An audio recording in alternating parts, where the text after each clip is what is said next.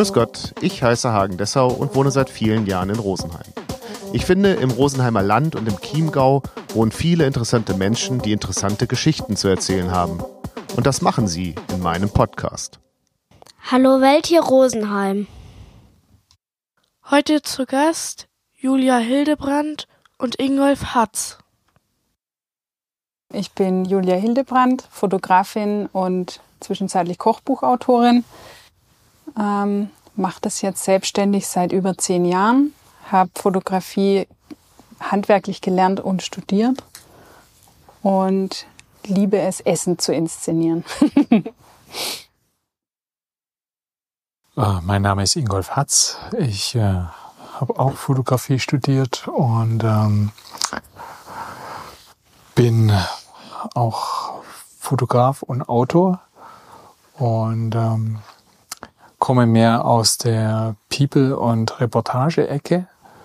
Und unser erstes gemeinsames Buch hat uns quasi zum Thema Foodfotografie geführt. Das ist jetzt über zehn Jahre her. Und äh, ja, deshalb sind wir heute hier.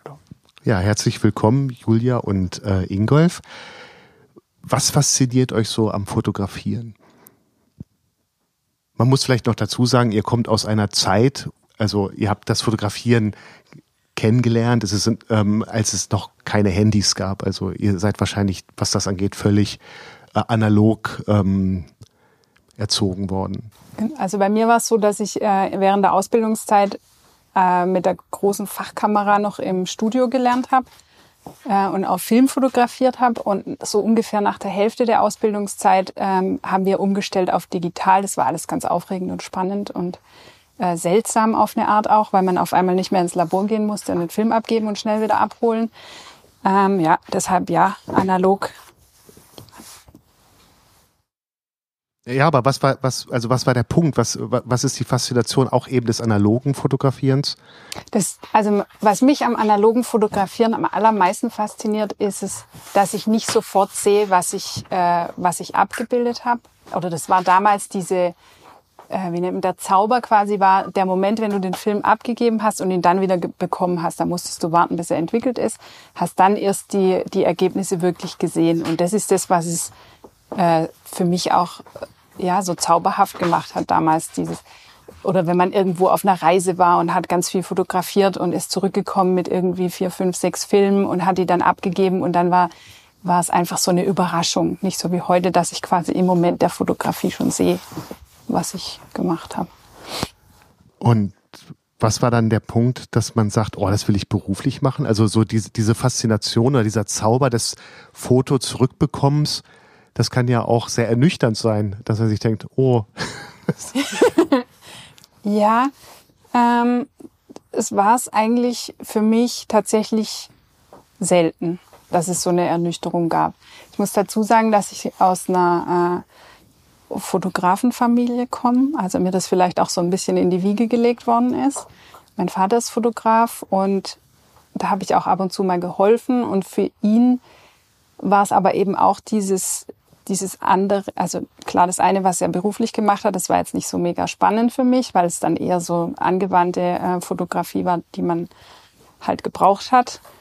Ähm, aber wenn er mit mir dann so eher experimentelle Sachen gemacht hat und eine Kamera Obscura gebaut hat und dann haben wir die dahingestellt und äh, gewartet, bis das Licht äh, lang genug auf den Film gefallen ist und dann haben wir im Labor das selber entwickelt und dann siehst du im Bad quasi, wie das Bild entsteht. Äh, das, äh, ja, Fand ich toll.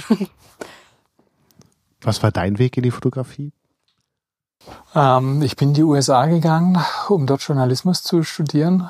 Und weil mich das am Anfang etwas gelangweilt hat, habe ich nebenbei äh, bei einem Fotografen assistiert. Und es war ein ganz äh, für die Region bekannter Modefotograf. Äh, der hatte nur eine Kamera und ein Objektiv. Es waren ihre und ein Crazy Guy. Und mit dem bin ich ähm, ja dort äh, durch den Midwest äh, gereist zu diversen Fotoshootings. Hatte keine Ahnung. Und der war aber sehr geduldig mit mir und ich habe relativ viel gelernt. Und irgendwann habe ich ihn gefragt, du, ich würde da gern weitermachen. Das interessiert mich viel mehr als der Journalismus. Ähm, Und dann hat er gesagt, ja, es gibt hier die Schulen und äh, bewerb dich da mal. Und so ging das los. Und auch diese, ähm, du sagst, eine Kamera, ein Objektiv, das reicht.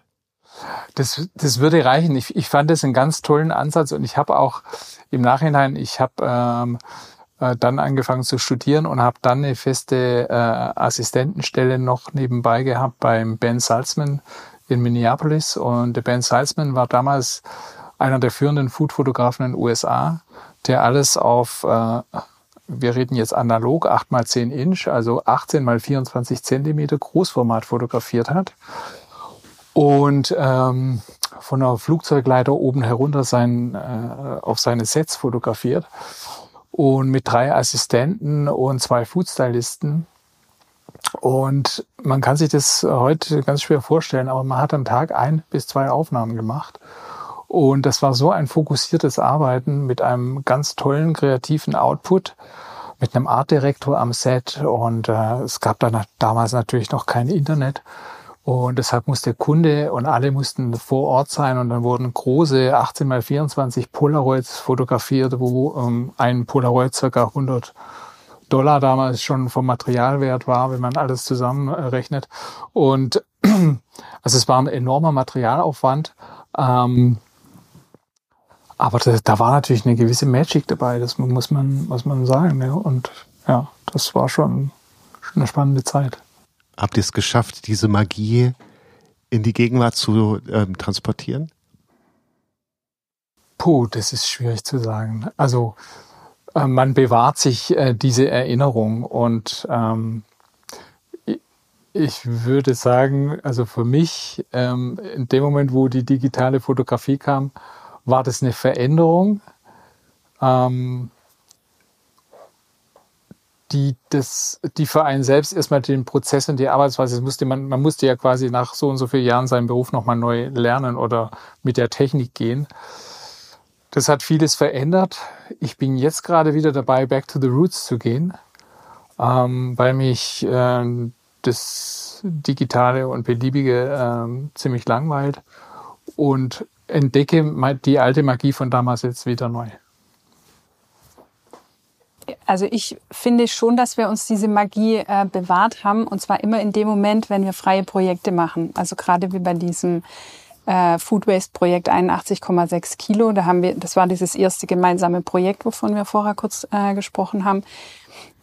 Da haben wir mit einer äh, digitalen Mittelformatkamera ganz konzentriert immer aufs Motiv hin wenige pro Tag äh, umgesetzt und es das ist schon sehr, also wenn man, wenn man es kann und einem nicht der Kunde quasi im Nacken sitzt, weil die Zeit läuft, ähm, dann ist diese Magie immer noch da.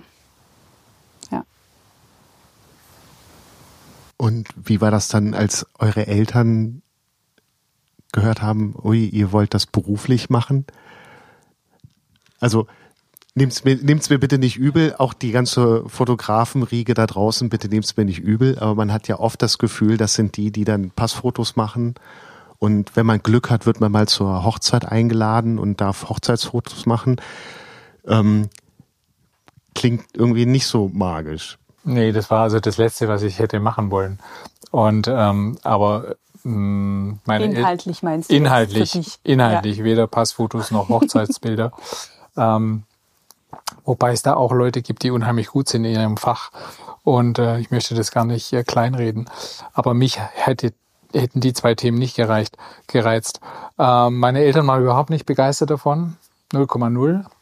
Äh, jetzt hat der Junge Abitur und dann macht er nur Fotografie daraus. Ähm, das war für sie äh, völlig unvorstellbar, dass es da ähm, eine größere Sache draus werden kann oder ja, es war einfach beyond äh, ihrem Horizont. Ja.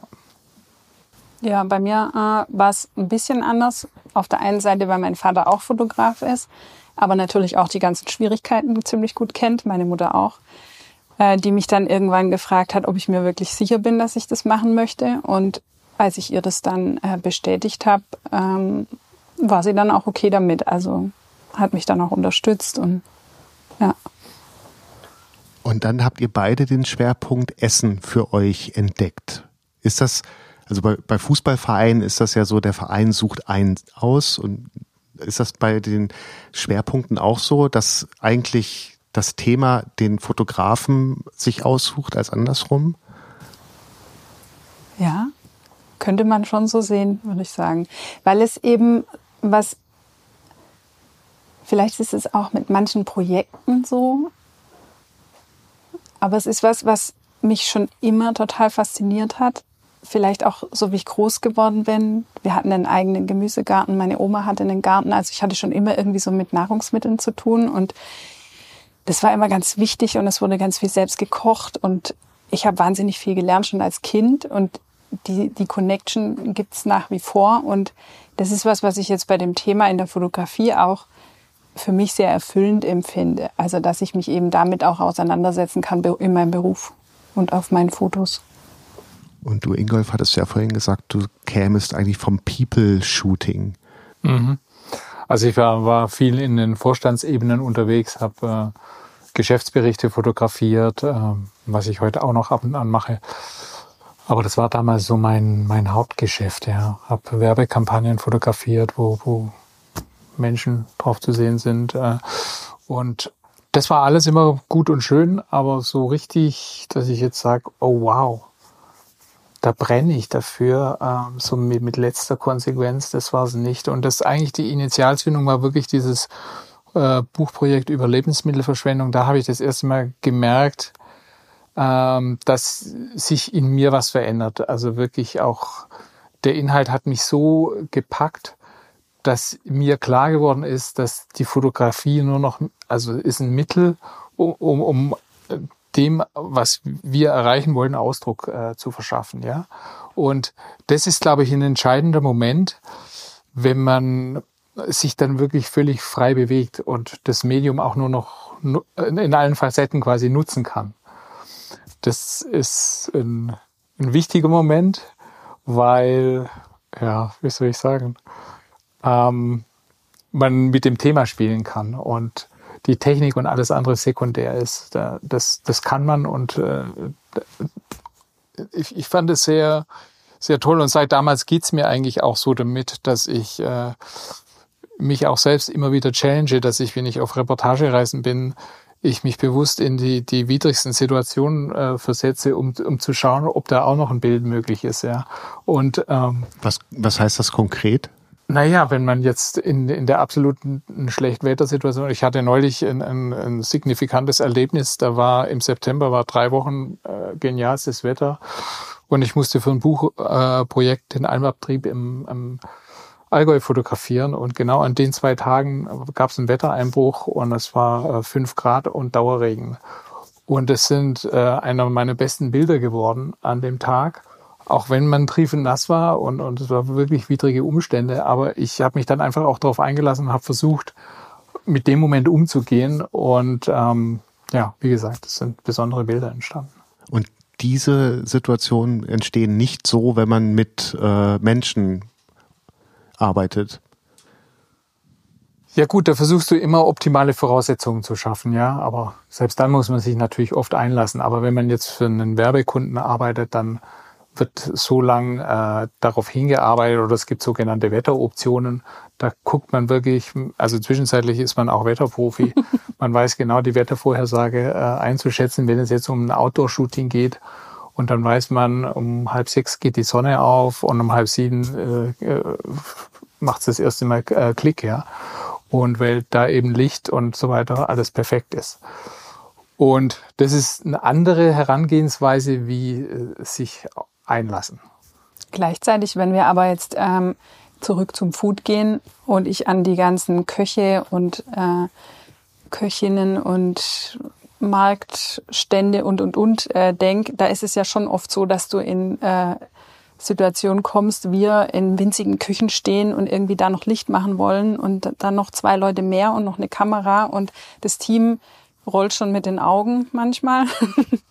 Jetzt sind die da auch noch da und wir müssen eigentlich alles vorbereiten. Und da sind wir schnell und ja, müssen uns natürlich dann auch auf diese Extremsituation einlassen, können das aber auch ziemlich gut. Also Gut, da kommt natürlich auch unsere Erfahrung ja. dazu, ja. Klar, dass wir innerhalb von zwei Stunden Köche haben ja nie Zeit.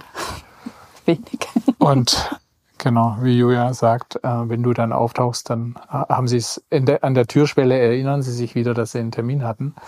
Und ähm, dann wird eben auch äh, improvisiert.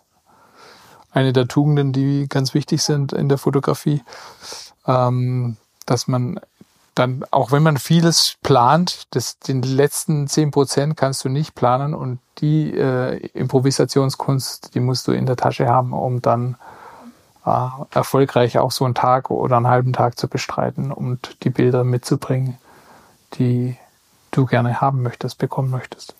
Dann ist also ähm, die Konzentration auf das Thema Essen mehr als nur in Anführungsstrichen das Schnitzel gut in Szene zu setzen, weil eben das drumherum die äh, Tiere, die von der Alm runterkommen, die Köche, die das Essen zubereiten, auch da irgendwie mit zugehören.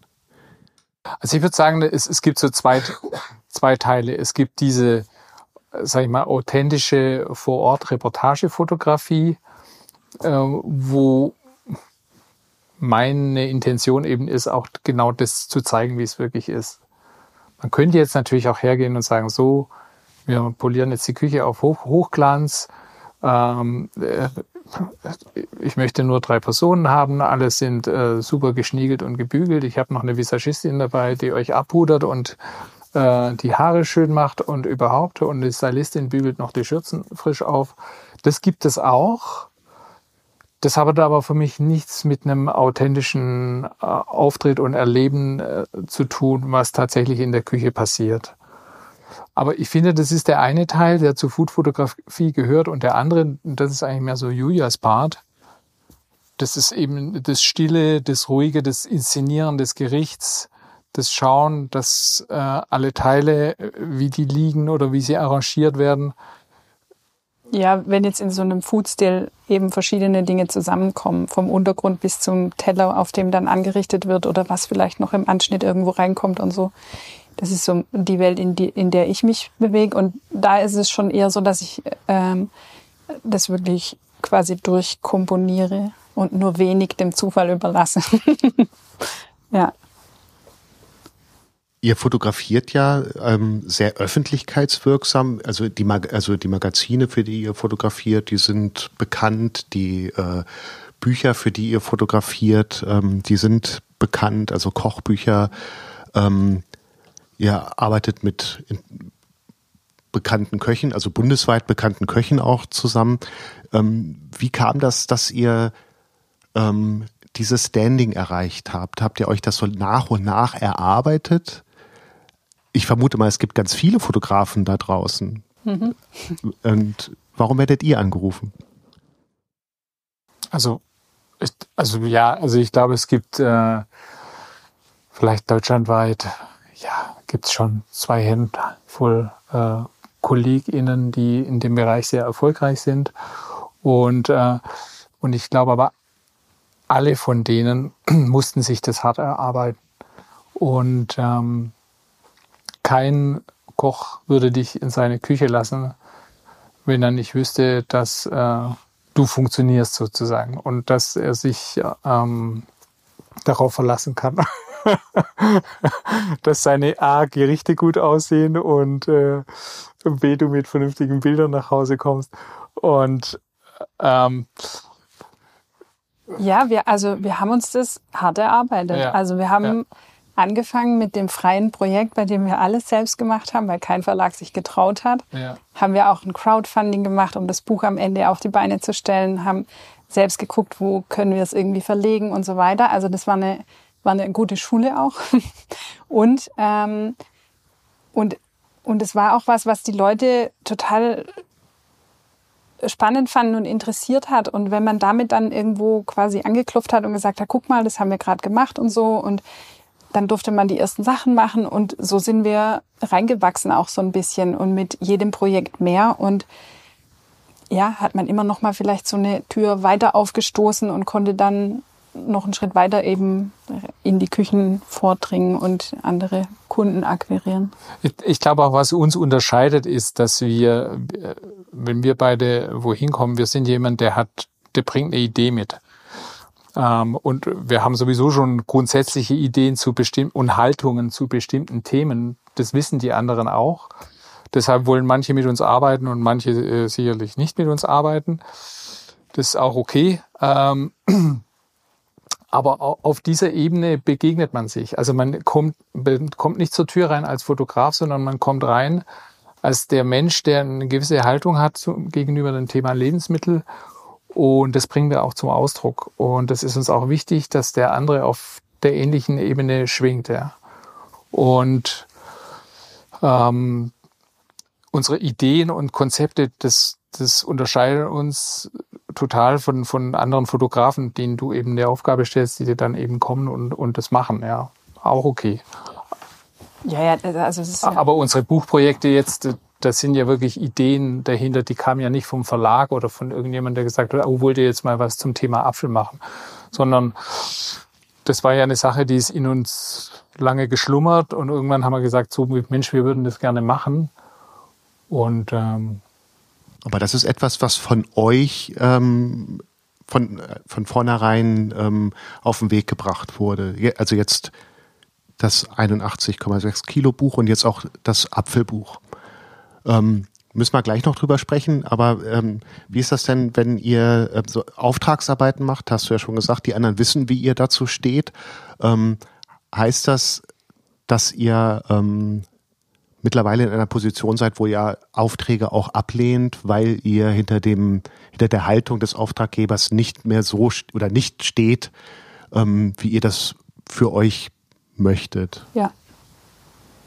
Auch wenn es manchmal hart ist und man es gebrauchen könnte, aber es gibt Kunden, für die möchte ich einfach nicht arbeiten, weil sich mit meinem inneren Wertesystem nicht deckt.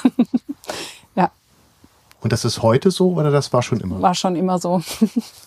Und es war natürlich auch eine Entwicklung. Also äh, der, der Lebensmittelbereich hat sich natürlich auch stark verändert in den letzten zehn Jahren.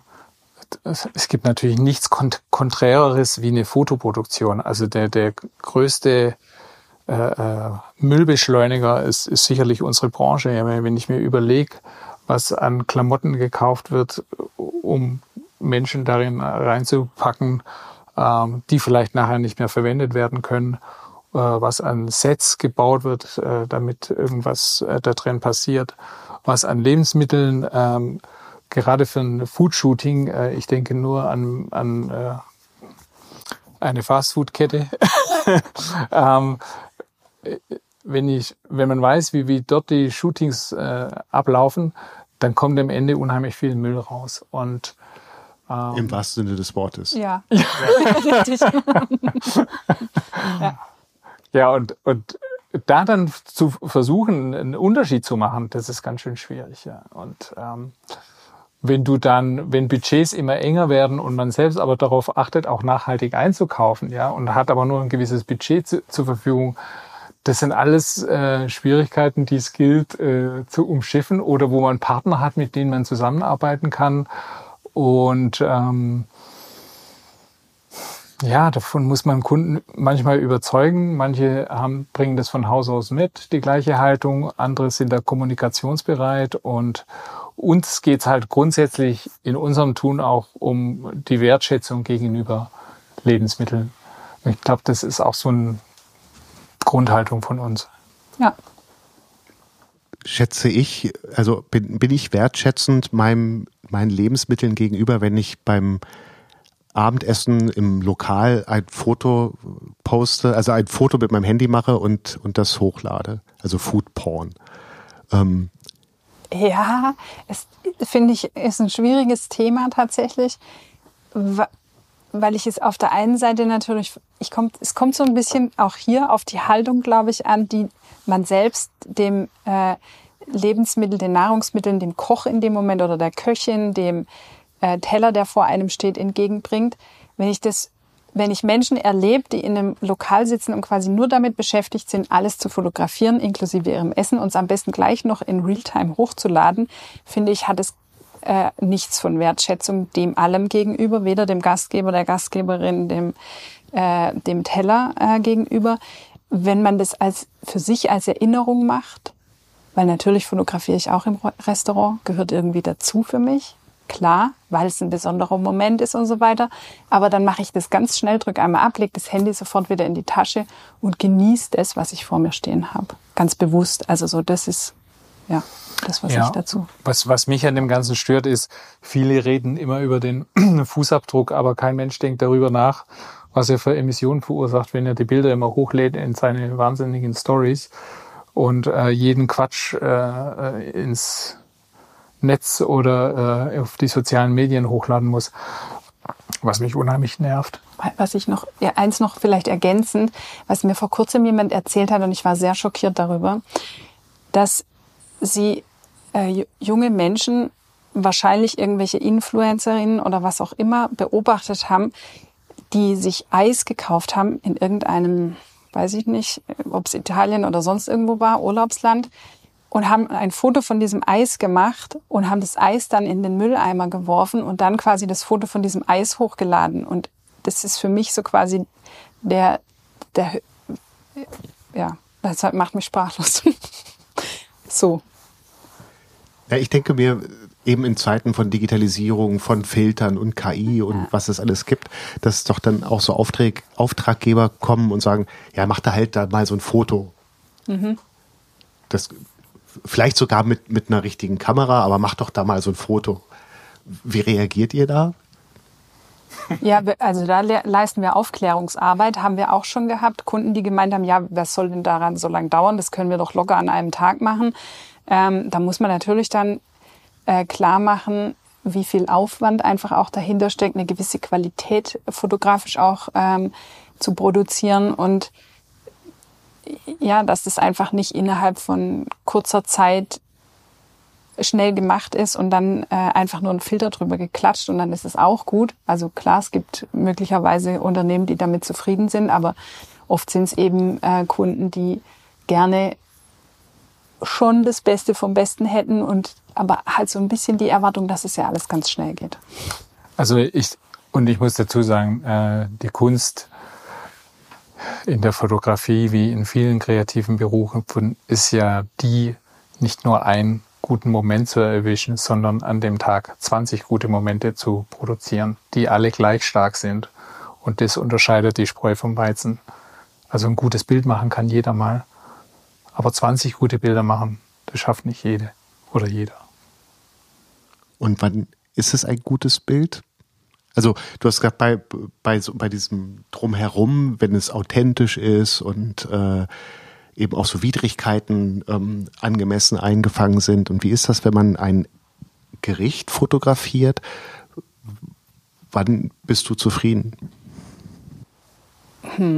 Es ist eine Mischung aus den Gegenständen, die abgebildet werden, der Komposition von genau diesen Gegenständen, dem Licht, wie das Licht in das Bild kommt und am Ende, dass das Food richtig lecker und für mich perfekt, also ohne dass es welk wird oder die Soße Fäden zieht oder oder also so diese diese unterschiedlichen Sachen, wie sich eben dann was auf dem Teller ist oft äh, verändert. Wenn ich diese verschiedenen quasi Komponenten so zusammenfüge und das dann abgebildet wird auf dem Foto, dann ist es für mich genau richtig.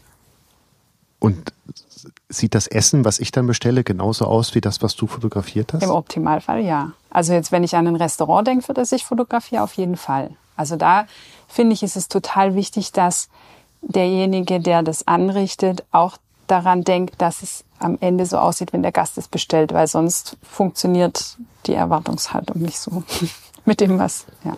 Aber da muss man ja wahrscheinlich relativ schnell arbeiten, weil ja so eine Soße schnell Fäden zieht oder ähm, irgendwas welk wird. Ja. Ja, also normalerweise wird, bereite ich alles vor, so, also mache quasi ein Testfoto auch, dass mein Licht passt, dass mein, meine Komposition von den Gegenständen und alles passt und dann wird quasi ganz frisch der Teller angerichtet und die Soße kommt drüber und dann wird abgedrückt. Und im Normalfall funktioniert es beim ersten Mal. Und ähm, seid ihr zufrieden, wenn der Kunde zufrieden ist oder seid ihr zufrieden, wenn ihr erst zufrieden seid? Also wenn der, wenn der Kunde sagt, ja, wieso, das ist doch jetzt schon, reicht mir und dann, dass ihr sagt, Ja, dann nee, sage ich, nee, möchte ich noch mal kann schon vorkommen. Genau. Ja. Aber es gibt natürlich, also wenn es jetzt tatsächlich, es gibt ja immer zweierlei Kunden. Die einen, die einen für dich machen lassen und freie Hand lassen und die anderen, die sich eben aktiv am Geschehen beteiligen und die dann sagen, nee, ich hätte die Gabel gern ein Stück weiter rechts. Ähm, okay, dann macht man nochmal eine alternative Aufnahme und rückt die Gabel nochmal ein bisschen weiter rechts. Gehört mit dazu. Am Ende schaut man sich's an und dann ähm, hat der Kunde aber beide äh, Aufnahmen zur Auswahl oder mehrere und entscheidet dann im Gesamtüberblick. Ihr seht ja Fotografie als Kritik oder, oder Systemkritik. Äh, eben 81,6 Kilo, das ist so ungefähr die Menge, die ein Bürger durchschnittlich im Jahr an Lebensmitteln wegwirft. Ihr habt jetzt ganz aktuell ein ähm, Band über den Apfel gemacht, äh, wo es um Streuobstwiesen, Apfelvielfalt geht, die eben ähm, in Gefahr ist. Ähm, funktioniert das in der Szene? Also, weil ihr seid ja freischaffend und ihr seid ja dann doch immer wieder auch äh, angewiesen auf Leute, die kommen und sagen, mach doch was für uns. Hm. Das ist natürlich eine interessante Position, wenn man quasi den Fotografen oder Fotografieposten verlässt oder erweitert um, um den journalistischen Bereich. Ja. Und sich jetzt über viele Jahre auch einfach Themen erarbeitet und äh, manchmal habe ich schon gedacht, man wird zum äh, Recherche ähm, Journalisten, ja, dass, dass man einfach so in, in die Tiefe geht, dass man Themen so kritisch hinterleuchtet, der, dass das ursprüngliche Projekt, wo man gedacht hat, in dessen Richtung, also wo die Richtung eigentlich klar war, man sich dann überlegt hat, hm, vielleicht sollte man das Buch nochmal anders machen oder das Thema nochmal anders äh, aufgreifen. Aber ich glaube, das gehört zum einen dazu, auch das nötige Hintergrundwissen zu haben und äh, trotzdem sein Ziel nicht aus den Augen äh, zu verlieren. Aber ja, um nochmal auf deine Frage äh, zurückzukommen, äh, manchmal sind die Leute natürlich überrascht, dass da jetzt nicht nur Fotografin und Fotograf kommen, sondern ähm, dass da einfach jemand kommt, der mehr ist als das. Und äh, wie die Szene ist, das ist mir ehrlich gesagt e-, egal. Ähm, wir sind wir, ich bin ich. Und ähm, ich habe einfach eine gewisse Haltung. Mir ist es wichtig, äh, die Themen, die mich beschäftigen, ähm, hinauszubringen. Und dafür eine Öffentlichkeit zu bekommen. Und im, im Zusammenhang mit dem Thema Apfel, ähm, ja, ist es im Endeffekt ein Kochbuch geworden, das ähm, auch wunderschön ist. Und wir haben darüber hinaus jetzt geschafft, dann noch eine große Ausstellung im äh, Fleischermuseum in Böblingen zum Thema Foodfotografie. Auch da dieses Thema quasi in einen Raum zu zeigen. Und durch die Resonanz des Publikums merken wir oder haben wir bemerkt, wie wichtig dieses Thema ist und wie gut das Thema ankommt. Und ähm, also ich für mich würde da auf jeden Fall weitermachen. Und ich, also ich würde sagen, ähm, dass, dass es die Leute erreicht oder die richtigen Leute erreicht am Ende. Also wenn ich diese Haltung eben habe und das auch mit in meiner Fotografie zum Thema mache und nicht einfach nur Dinge abbilde, sondern eine Geschichte erzähle oder eine Haltung vermittle, dann kommt es bei den richtigen Leuten auch an.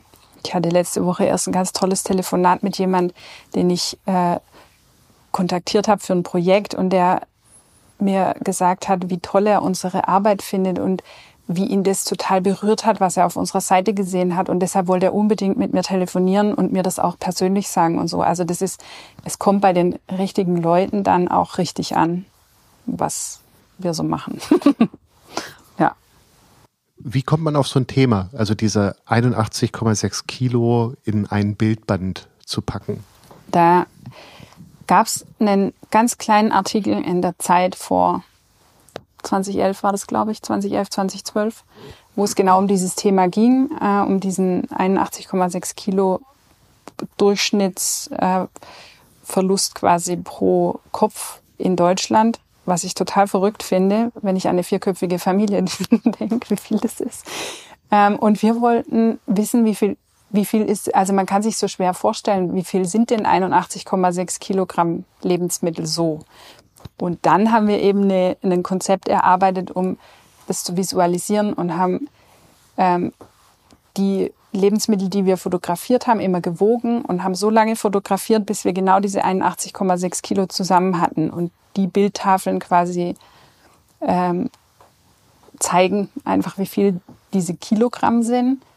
Und um dass es mehr Leute erreicht als nur kunstinteressiertes Publikum, gab es eben die Idee, da noch diese Rezept, den Rezeptteil quasi dazu zu machen, dass man äh, einfach auch noch mal so einen ja Lust macht, da vielleicht das doch lieber zu kochen, als es irgendwie im Kühlschrank zu vergessen und sich einfach so bewusster darüber zu werden, was man machen kann. Und die Rezepte sind auch von dir dann? Ja, die Rezepte, ähm, da haben wir in ähm, seinerzeit in Wasserburg gelebt und in unserem Lieblingsrestaurant Herrenhaus äh, einen ganz tollen Partner gefunden und die haben die Rezepte geschrieben für uns in dem Buch und haben quasi zu jeder Bildtafel äh, ein passendes Rezept ähm, entwickelt, was man dann nachkochen kann. Und äh, also Essen ist ja immer Genuss oder sollte Genuss sein. Ähm, kann ich ähm, genießen ohne schlechtes Gewissen? Also wenn ich immer diese 81 Kilo im, im Hinterkopf habe. Ja, also ich, ich glaube, dass es wichtig. Es ist jetzt nicht so, dass ich, äh, dass ich es schaffe, gar keinen Food Waste zu produzieren. Aber dadurch, dass ich mir das bewusst mache, überlege ich mir zweimal schon im Supermarkt, brauche ich das wirklich? Also ich kaufe auch nie so. Ähm, oft gibt es doch diese, zum Beispiel, das Lieblingsbeispiel, die Paprika, drei Paprika in einem Beutel. Das ist, finde ich, so man isst meistens nur eine, würde ich behaupten, maximal zwei davon oder viele Menschen. Und darauf einfach aufmerksam zu machen, sich zweimal zu überlegen, kaufe ich das wirklich? Es hat sich auch tatsächlich, seit wir das Projekt gemacht haben, schon viel verändert. Oft gibt's ähm, Gemüse jetzt wirklich einzeln zu kaufen äh, in verschiedensten Supermärkten. Ähm, und durch das Bewusstsein würde ich sagen, kaufe ich schon mal anders ein. Und ich muss dann kein schlechtes Gewissen haben beim Essen, weil in dem Moment, wo ich mir selbst koche und äh, ja, beantworten das deine Frage? also naja, dadurch, dass ich schon einigermaßen bewusst einkaufe, ähm, ist das Schlimmste schon verhindert, ja, wenn man so würde ich auch sagen. Ja. Ähm, jetzt das Apfelbuch ist ganz neu. Ähm, da hatten wir vorhin schon ein bisschen gesprochen, dass sogar das ist so Wahnsinn, wenn man da so in diese Materie einsteigt. Äh, ist das jetzt ein Apfelkochbuch oder ist es äh, das, das auch informiert oder ist es ein, ein ähm, informierendes Buch über den Apfel, in dem auch Rezepte sind? Es ist ein Apfelkochbuch, welches auch informiert, was ein gewisses Hintergrundwissen über Biodiversität und äh, Sortenkunde äh, vermittelt. Es geht, wir haben uns hier quasi unsere Region, die uns nahe ist, also der Alpenraum, den haben wir uns vorgenommen und sind quasi von der Steiermark, den Chiemgau, äh, Südtirol bis am Bodensee, Vorarlberg und äh, leichtes Schwabenland gestreift. Ähm, da haben wir uns informiert, haben uns die verschiedenen hm, Streuobstwiesen möchte ich so gar nicht sagen, will ich natürlich sagen, aber die sehen nicht überall gleich aus, an, angeschaut und ähm, haben große Unterschiede kennengelernt, nicht nur klimatisch, sondern auch topografisch. Und das waren unheimliche äh, Erfahrungen. Und da haben wir eben auch verschiedene Köche, Köchinnen getroffen, äh, die dann Rezepte dazu beigesteuert haben. Und ähm, ja, das, hat, das war das ein schönes rundes Projekt am Ende. Ja. Und es gibt einen Beitrag, einen Fernsehbeitrag, ähm, in dem ihr Teil seid. Da wird dann eben auch gesagt, dass die Menschen, die euch die Rezepte zur Verfügung stehen, stellen, dass die so, ähm, das, also oder auch die diese Apfel, die mit dem Apfel arbeiten, dass die das so von ganzem Herzen machen. Also ihr macht das jenseits der Großindustrie, dieses ganze Projekt. Ähm, auch das war vorhin auch Thema, weil es dem Apfel schlecht geht. Dem, äh, ja, sagen wir mal, sagen wir mal, dem Apfel von der Streuobstwiese geht's nicht so gut. Das hängt mit folgendem zusammen, dass äh, die Streuobstwiesen, die wir äh, momentan in, bei uns am, am Alpenraum ähm, sehen, sind in der Regel zwischen, die meisten sind um die 80 Jahre alt. Und ein Apfel oder ein Birnbaum wird maximal 120 Jahre. Und es wäre an der Zeit, diese Wiesen zu erneuern, also dass die Bäume, die zwischenzeitlich schon gefallen sind, dass äh, da äh, junge Bäume gepflanzt werden, um diese Wiesen zu erhalten. Und warum sind diese Streuobstwiesen so wichtig? Die sind nicht nur schön anzuschauen und, und geben Schatten, sondern dort leben unterschiedlichste äh, Lebewesen, zwischen 4.000 und 5.000 Stück an der Zahl. Ähm, vom kleinen Wurm bis zum Vogel, der äh, in den Ästen brütet. Und aufgrund der Verwurzelung und der Graslandschaft, die drumherum ist, ähm, ist, das, ist die Streuungswiese unheimlich wichtig für unser Grundwasser. Und das sind so Zusammenhänge, wenn man die weiß, äh, dann ist klar zum Beispiel, dass ein kommerzieller Plantagenanbau, wie er in Südtirol ist, äh, nicht ganz so gesund ist für unsere Umwelt und uns nicht so viel gibt äh, wie jetzt eine Streuobstwiese.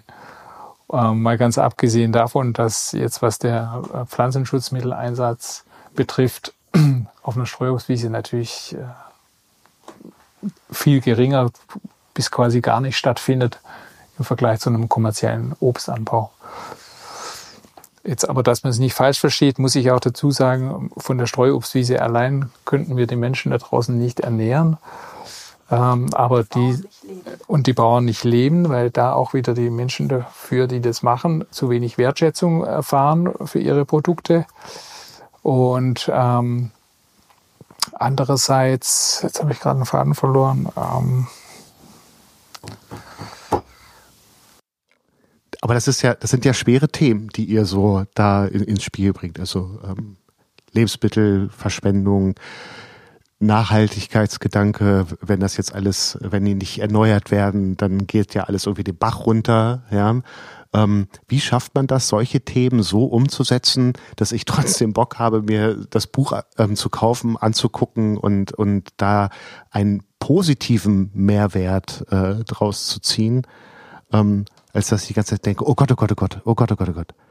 Ich, also bei beiden Projekten würde ich sagen, haben wir Wert darauf gelegt, dass es nicht den Fokus auf das Negative eben legt, sondern bei 81,6 ähm, war es auch wichtig, dass wir diese äh, Kunstbilder quasi, dass es nicht irgendwelche ähm, Mülltonnen sind und was weiß ich was, die gibt's da drin auch ganz am Anfang, ganz kleiner Teil davon, aber der, der große Teil davon zeigt die frischen Lebensmittel, bevor sie verdorben sind, um eben auch Lust drauf zu machen und äh, um es dann auch wirklich zu kochen. Und beim Apfel ist es am Ende auch so, wenn du die Geschichte der Streuobstwiese erzählst, wie wichtig sie für uns ist und wie wichtig es eben ist, sie zu erhalten äh, und da Energie zu investieren. Und dann erzählen wir auch, wie gut die Äpfel einfach auch schmecken von den Streuobstwiesen, die, die, die viel aromatischer sind und ganz unterschiedlich auch von, von der Textur und so und haben auch ähm, eben die, die Gäste und ich habe äh, circa 50 Rezepte dafür auch entwickelt, vom Müsli bis zum quasi Senf äh, selbst gemacht, um einfach zu zeigen, wie viel man damit machen kann und Lust drauf zu machen, äh, sich damit auseinanderzusetzen und nicht nur quasi zu sagen, hey, Jetzt äh, habe ich meinen Faden wieder von vorhin, was, was ich sagen wollte. Äh, interessant ist ja, dass wir jetzt aufgrund der Klimasituation ähm, an einem Scheideweg stehen. Also wie geht's weiter, im, im, auch im Obstanbau? Und der Obstbau steht ja, ja auch stellvertretend für die Situation der Landwirtschaft. Und ähm, also so oldschool die Streuobstwiese ist, äh, man sieht heute so viele Erkenntnisse aus diesem äh, es ist auch ein sogenanntes Agroforstsystem, ähm, dass, dass man jetzt versucht, ähm,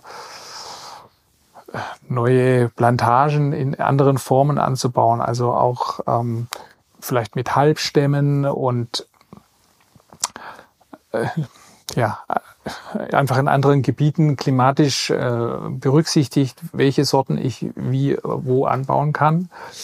Dazu gibt es zum Beispiel hier wie das Apfelbirne-Berge-Projekt im Landrats, vom Landratsamt Rosenheim, die sich mit der Kartierung von unbekannten alten Sorten äh, befassen, die dann wieder Sortenerhaltungsgärten schaffen, damit man in vier, fünf Jahren sehen kann, welche äh, Sorten sind äh, resistent, wer, wer kommt besser mit den äh, klimatischen Bedingungen zurecht, wo geht die Reise hin.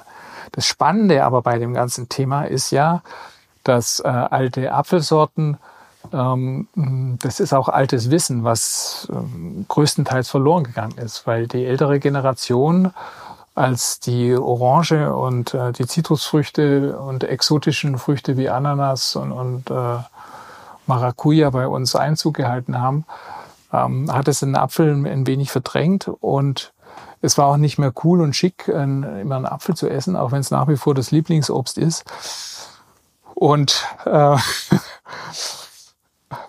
es ist damit verknüpft, dass unsere Eltern, unsere Großeltern nicht mehr erzählt haben, ähm, welche Sorten das sind, wie man die Bäume schneidet. Ähm, das haben die Kinder vergessen die alle sind, haben sich auf die Karriere konzentriert und der Apfelgarten wurde einfach in Ruhe gelassen. Und das ist was, das erlebe ich jetzt wieder. Es gibt eine gewisse Renaissance. Äh, die junge Generation interessiert sich wieder dafür.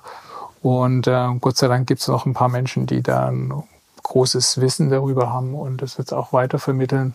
Und für mich ist ein Stück weit eine Mission auch mit unserem Buch durch Ausstellungen und durch Vorträge auf das Thema aufmerksam zu machen, die Menschen zu berühren, zu begeistern, mit Pomologen und mit Köchen zusammenzuarbeiten und dafür wieder neue Emotionen zu wecken. Und schon habe hab ich gelernt, dass es den Pomologen gibt. ja. ähm, du hast es eben schon angesprochen, ihr habt gerade eine Ausstellung in Böbling im Fleischermuseum. Ähm, wie, was geht einem durch den Kopf? Also ich vermute, es war nicht die erste Ausstellung. Äh, was geht einem durch den Kopf, wenn man das erste Mal für eine Ausstellung angefragt wird? Wow. Man, man, man ist angekommen. Ja. Ja, es ist schön, wenn man eine Bühne bekommt, um eben seine, äh, ja, seine Haltung zu präsentieren und seine Fotos zu zeigen und eben noch mehr, also Leute zu erreichen und ja, das ist schön, wenn andere das wahrnehmen, was man so macht. Und wie ist das dann? Dann geht ja wahrscheinlich die Arbeit erst los. So, äh, äh, welches Bild, in welcher Größe, wohin? Ja, ja. Also die Ausstellung in Böbling, das ist schon, es war, ich glaube, das Jahr bevor die Pandemie angefangen hat, hatten wir den ersten Kontakt dazu. Und durch die äh, Situation hat sich natürlich alles verschoben. Und dann, ähm, genau, war das aber immer so im Hintergrund da.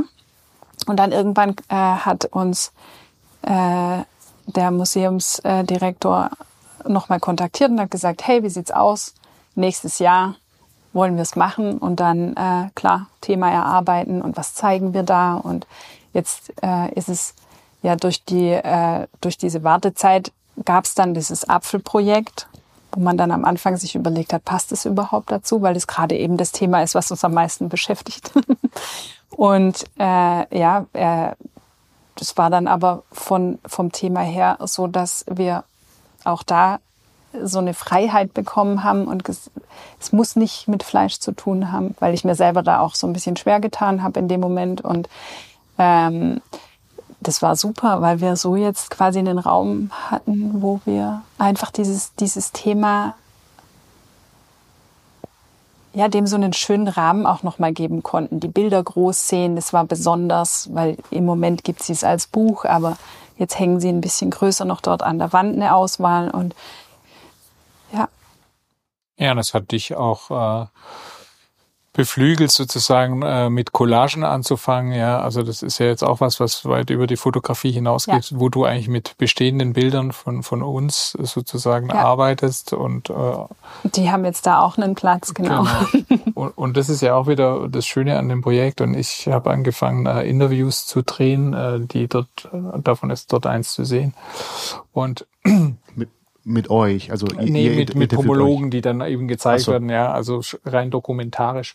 Und das ist jetzt eben das Schöne, dass man äh, aus der Fotografie so ein Know-how mitbringt, dass man sowohl äh, als Dokumentarfilmer in dem Moment zum Dokumentarfilmer wird für, für einen Teil des Projekts. Beim anderen ist man wieder Fotograf und beim nächsten ist man wieder Journalist und oder jetzt in Julias Fall auch äh, sehr künstlerische Collagen äh, dort zeigt. Und ähm, das zeigt die Möglichkeit, also die, von so einem Projekt auch. Ja. Und das ist der Rahmen, den eigentlich nur ein Museum bieten kann. Und bekommt ihr da Wände, Bilderanzahl ähm, oder Quadratmeter als, als Vorgabe? In dem Fall nichts davon. Also wir haben, äh, es ist eine Gruppenausstellung mit äh, zwei anderen zusammen und es gab, wie viele Räume sind es? Fünf, fünf Räume. Sechs Räume. Und dann haben wir uns eben so geeinigt, wer macht welches Projekt und wie viel Platz brauchen wir ungefähr. Also es war so eine Auseinandersetzung einfach quasi in der Gruppe. Und für uns ist es dann schon so gewesen, dass wir gesagt haben, okay, wir möchten gern einen Raum haben für das eine Projekt. Und im anderen Raum zeigen wir quasi so einen, äh, wie so eine Retrospektive aus den letzten zehn Jahren haben wir im Archiv äh, Projekte zusammengestellt, die ja so einen Querschnitt von unserer Arbeit einfach zeigen und da durften wir auch frei entscheiden, wie die Formate sind und welches Material wir verwenden und, und, und. Und in dem Apfelraum haben wir zusammen mit meinem Vater eine große Wand aufgebaut, so ein L, auf dem wir dann die ganzen Bilder aufgehängt haben, so dass man da auch so drum rumgehen kann, wie so ein Spaziergang durch die Streuobstwiese. Und ja, war toll, ganz viel Freiheit. Und Ja. die Bilderauswahl ist demokratisch oder eins du, eins ich? Oh, das hat sich Da sind wir meistens ziemlich gut im Flow, wenn wir Bilder auswählen. Also das, relativ demokratisch, Ja. sagen wir einfach so. Ja. Total. Eigentlich, eigentlich im Grunde genommen entscheidet das Thema. Also was, was, was braucht's, u- um das Thema zu erzählen?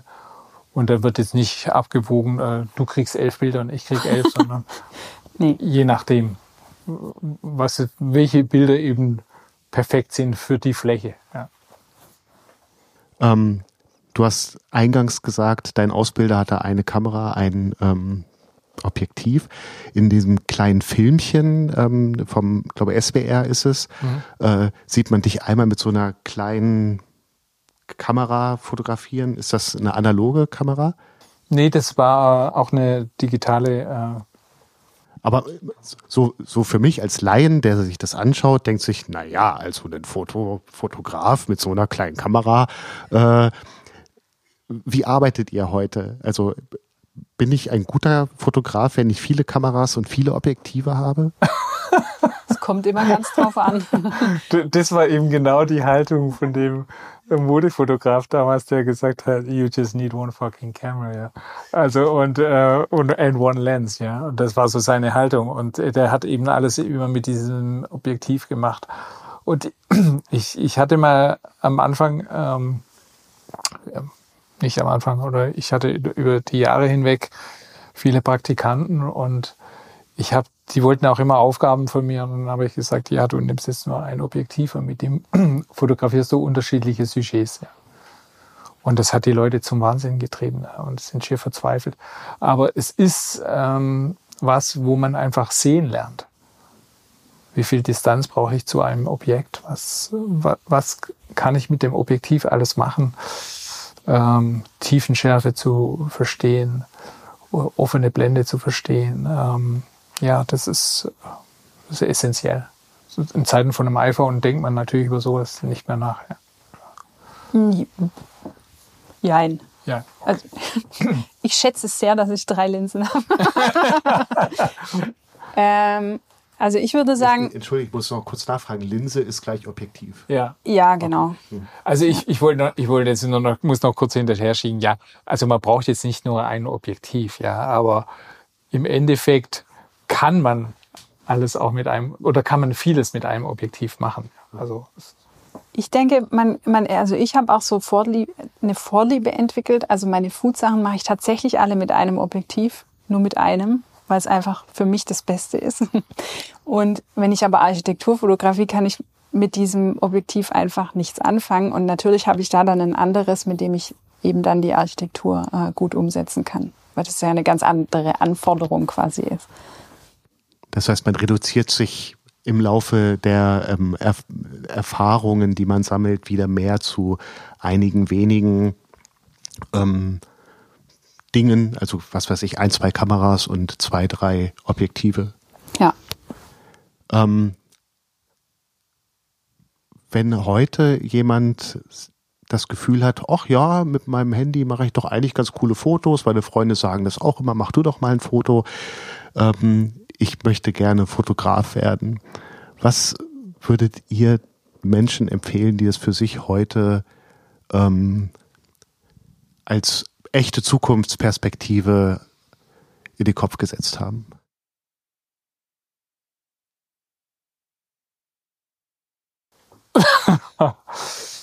Puh. Ähm, also erstens würde ich wahrscheinlich davon abraten. Und zweitens, also früher, Warum früher, abraten, Entschuldigung? Ja, weil, weil der Markt so übersättigt ist und es so viele Quereinsteiger gibt, die auch denken, ähm, oder die teilweise auch gut fotografieren. Und es gibt so viele tolle Tutorials zwischenzeitlich, ähm, wo man sich sehr viel, sag ich mal, selbst beibringen kann. Und die Kameras sind heute auf technisch so einem hohen Niveau, dass ähm, da hat die Grundvoraussetzungen, sage ich mal, was das Technische betrifft, was früher sozusagen ähm, wirklich ähm, mit viel vertieftem Wissen zu tun hatte, ähm, was ich, was heute sagen wir mal leichter zugänglich ist. Die Komplexität an sich ist immer noch ähnlich, es ist anders gelagert. Ähm, das ist das eine. Das andere finde ich aber ist ist der Weg dahin. Und ähm, ich bin immer wieder erstaunt, äh, welche Leute äh, heutzutage auftreten als Fotograf. Die haben vorher noch nie äh, assistiert. Die äh, haben weder eine Ausbildung gemacht noch ein Studium. Und ich finde, es braucht tatsächlich diese ja, Lehrzeit, diese, diese, diese, diese Zeit des Lernens, diese Zeit der Erfahrung.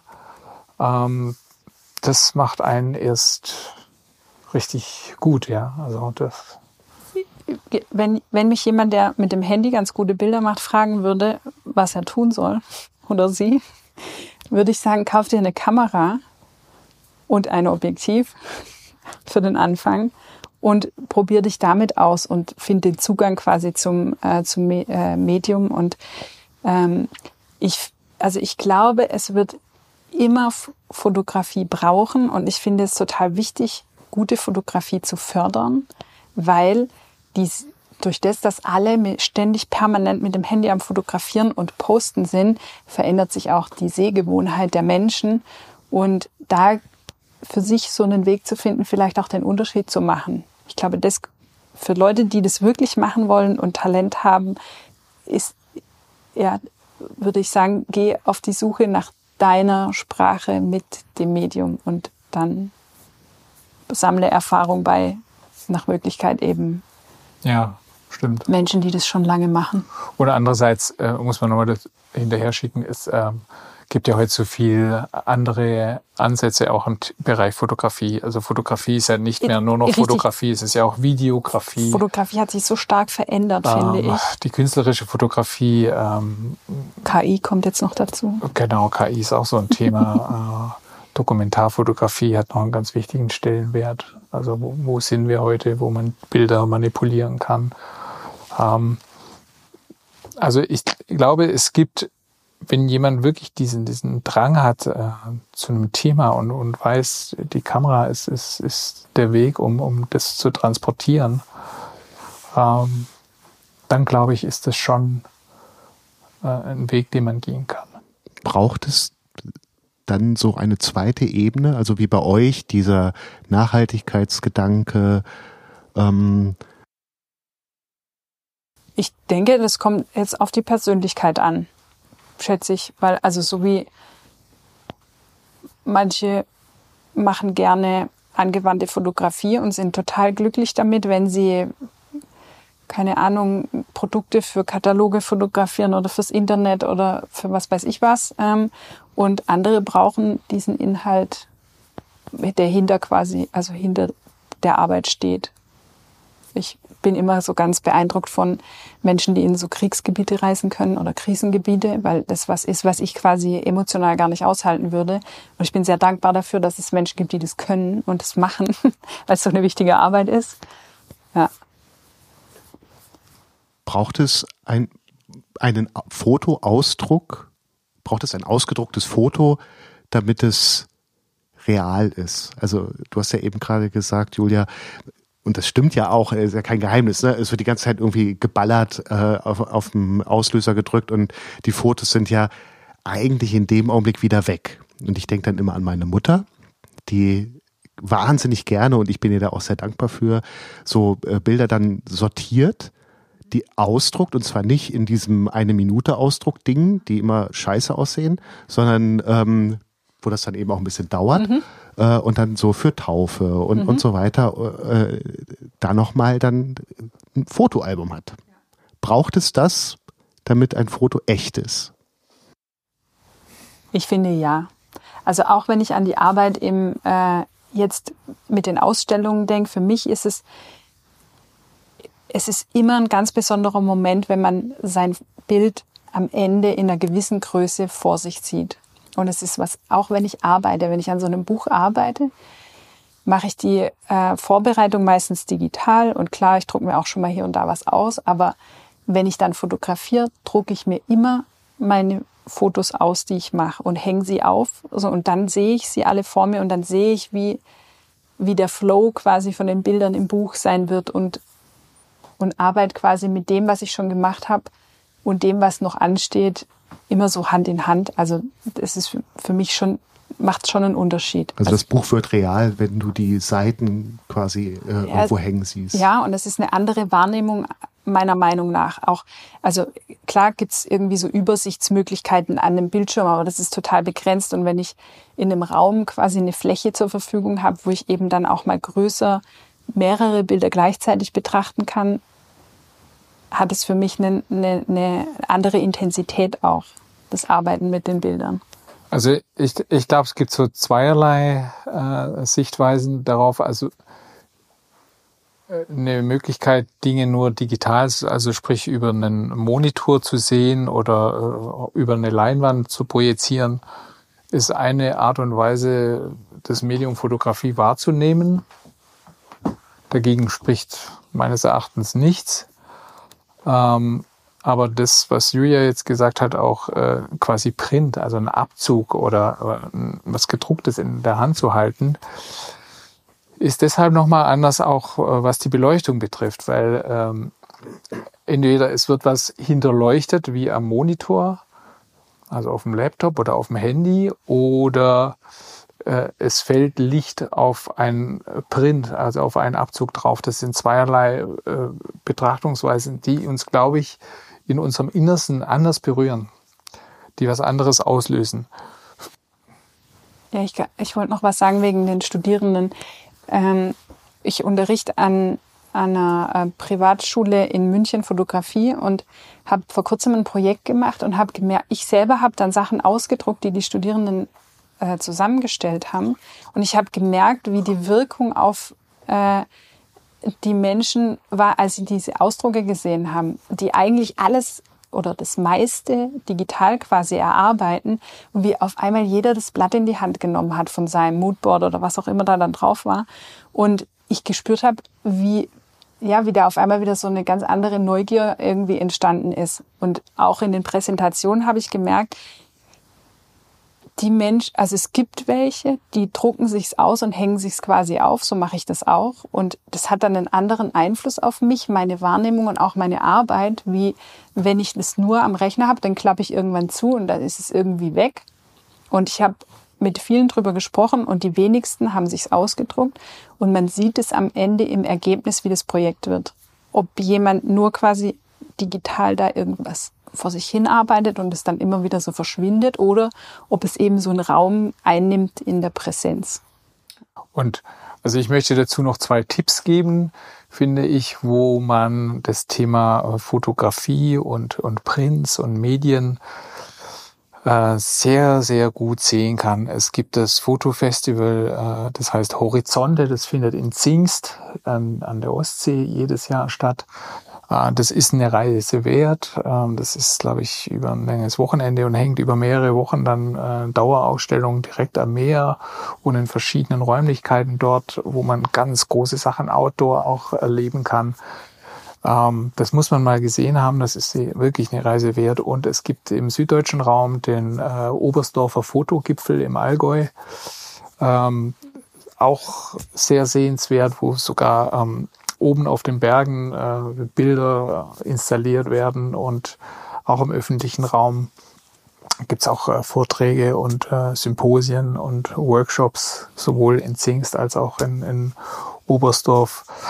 Und ja, das, das sind Dinge, die muss man mal erlebt haben in dem äh, Themen, zu dem Thema und äh, dann sieht man, wie, wie man selbst äh, Print oder Projektion reflektiert. Ja. Und zum Beispiel äh, die, eines der größten Fotofestivals ist in Arles in, in Frankreich. Da gibt es, ähm, da werden in verschiedenen alten äh, Locations wie, wie Kirchen und äh, Hallen und was brach liegt, werden Fotoausstellungen gezeigt und dazu gibt es nachts äh, noch die sogenannten Screening, Screenings, wo per Projektion ganze Bilderstrecken von Fotojournalisten gezeigt werden oder Modestrecken von Modefotografen. Sowas ist, ähm, ja, wer da hinfährt, äh, der wird entweder gepackt und äh, kommt voller Inspiration zurück. Mit Sicherheit. Und, ähm, und ja. ich finde, da treten die Bilder dann auch wieder in so eine Beziehung einfach zum Raum, in dem sie gezeigt ja. werden oder zu dem Ort und eben dann auch den Personen, die sich dort bewegen und so. Das ist schon, finde ich, toll. Was bringt für euch das ähm, Jahr 2024 an neuen Projekten? Bringt das Jahr 2024 neue Projekte? Ja. ja, natürlich. Also ähm, du willst jetzt quasi äh, in die Glas, nee, du willst nicht in die Glaskugel schauen, sondern du, du würdest gerne hören, was was Spannendes. Ja, ähm, ich fand gerade die Reaktion sehr lustig. Ähm, dürft ihr noch nicht drüber Manch, sprechen. Genau, über manches darf man noch nicht so sprechen und anderes wissen wir noch nicht. ja. Genau. Und das eine, was man, würde ich sagen, oder Italien kann man schon sagen. Ich glaube, das wird noch mal, das ist auch so ein Baby. Ja, da ist, äh, genau. Ich arbeite gerade an einem Projekt, äh, quasi meiner Kindheit nochmal. Das ist, ist die Adriaküste und ähm, das ist aber noch nicht fertig und ähm, das wird wahrscheinlich nächstes Jahr fertig werden und das, da ist es auch ähnlich wie mit den Äpfeln. Äh, am Anfang denkt man an Urlaub und am Ende merkt man, es ist unheimlich viel Arbeit und das ist genau das Gegenteil. Wenn, ja, ihr seid immer so viel an so vielen tollen äh, Plätzen unterwegs und trefft immer so viele tolle Menschen. Ihr habt immer so einen tollen Job. Und wir denken so, ja genau, aber es ist auch echt viel Arbeit. aber das ist doch wenigstens gut, dass man den ja, mit netten Leuten äh, bestreiten kann, oder? Ja, richtig, total. richtig, total, total, ja, ja. Und alle denken immer, wir sind ständig am Essen, was überhaupt nicht der Fall ist. Also ich habe zum Beispiel auch eine ganz strikte Regel. Ich esse nie während der Arbeit. Also entweder mache ich ganz bewusst eine Pause wo ich mich dem Essen widme und ansonsten widme ich mich der Fotografie. Äh, aber äh, zwischendurch würde ich nie äh, wirklich kosten oder, oder essen. Ja. Dann wünsche ich euch ganz viel Erfolg für das Jahr 2024 und bedanke mich ganz herzlich für das Gespräch. Vielen Dank, Julia. Vielen Dank, Ingolf. Vielen Dank dir. Danke es hat dir, irre Spaß Hagen. gemacht. War das schön, mich. dass du zu Besuch bei uns ja. warst. Sehr gerne. Alles Dankeschön. Gute.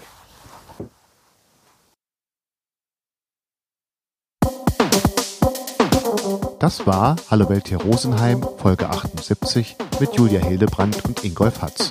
Aufgenommen am 4.12.2023. Vielen Dank fürs Zuhören.